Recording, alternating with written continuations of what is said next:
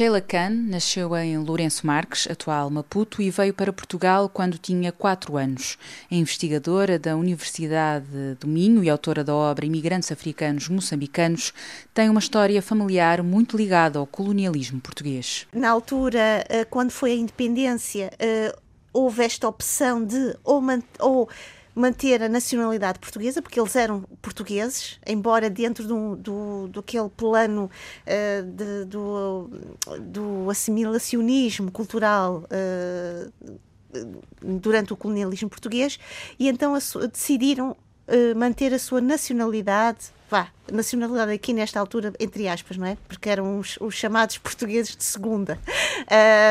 E então uh, o governo moçambicano, de certa maneira, convidou-os uh, a sair de Moçambique. E foi uma decisão, uh, pelo menos de algumas pessoas da minha família, virem para Portugal.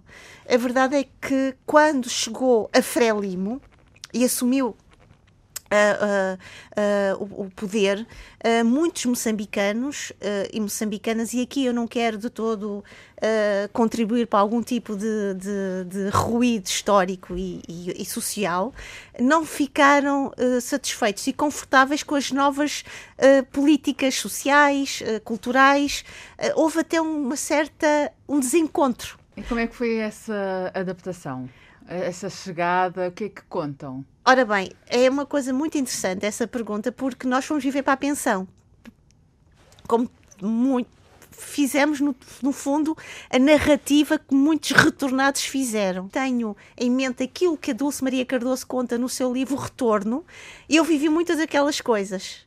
Uh, foi muito interessante. Uh, uh, quando estava a ler o livro dela, a minha memória viajou no tempo. Depois fomos vir para uma outra pensão. Explique-nos para já o que são pensões. Para As pensões na altura foram, digamos, ora bem, eu diria o regime de acolhimento que o governo português teve perante o número maciço de portugueses que retornavam, de portugueses que, não sendo retornados, Uh, optaram por vir para Portugal porque também se encontravam assustados com muito do que se estava a passar no novo Moçambique, e quando eu digo novo, é um Moçambique uh, politicamente independente, e muitos dos moçambicanos portugueses que também não se encontraram, não encontraram uma voz com a qual se identificassem politicamente falando e que, portanto, vieram para Portugal. E, portanto, o uh, Portugal acolheu estas pessoas num regime de uh, vá, albergues e, portanto, houve uma disponibilidade, uma disponibilidade de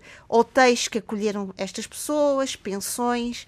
Uh, e eu costumo dizer que isto foram, foi o Portugal mais colorido e mais multicultural, porque estávamos todos lá: indianos, uh, moçambicanos, portugueses. Quer dizer, eu costumo chamar a isto as casas coloridas, e é pena que não haja nenhum trabalho feito sobre esta experiência de viver numa pensão acho que a Dulce Maria Cardoso realmente abriu aqui uma janela que depois ficou uh, entreaberta, porque ficou ali, ficou naquele romance.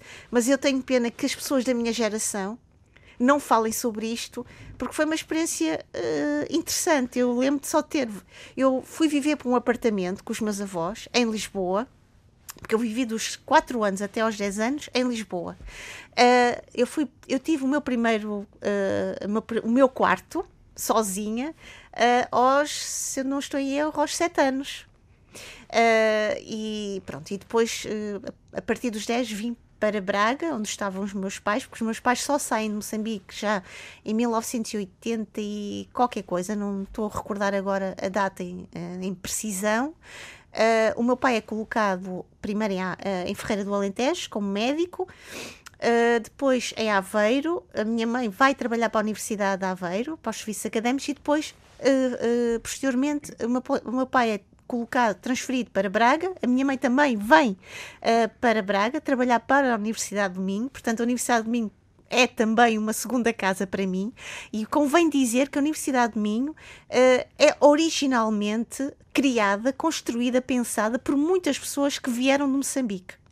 E há um trabalho uh, feito por investigadores e docentes muito interessante sobre essa ligação fortíssima entre um, uh, a Universidade do Minho, a, a, criação da Universidade do Minho e essas pessoas que vêm uh, no, no, percurso da descolonização para Braga e também para a Universidade de Minho. Portanto, uh, é interessante ver as águas subterrâneas da história numa cidade que supostamente é tão conservadora, tão, tão portuguesa, tão minhota e perceber que por detrás dessas águas, nos bastidores dessas, nos bastidores de todo aquele, aquele cenário, há, um, há, uma, há uma memória uh, humana que muito ligada à sua, à sua vida, experiência de vida e narrativas de vida uh, em Moçambique. E pegando agora nessa identidade, a identidade portuguesa, como é que foi uh, esse mergulho? Uh,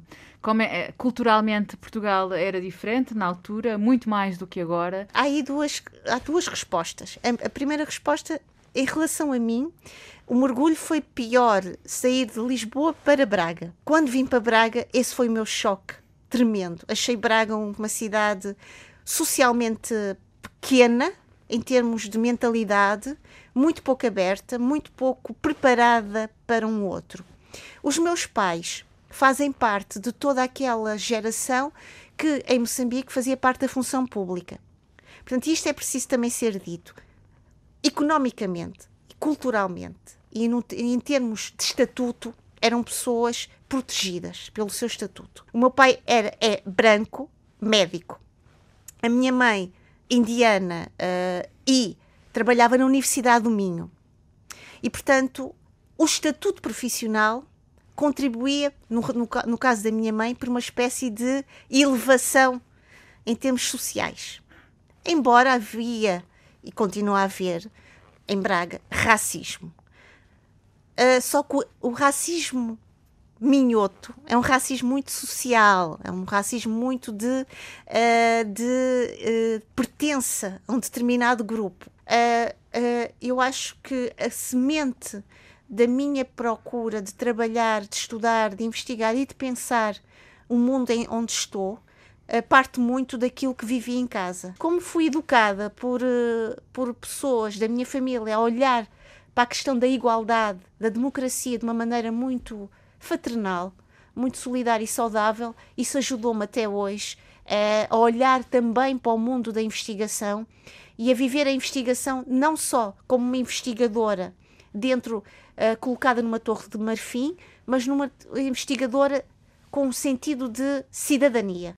Sheila Pereira Cano, o nome diz tudo, com raízes que se estendem a indianos, mulatos, gregos, paquistaneses, numa confluência de várias identidades.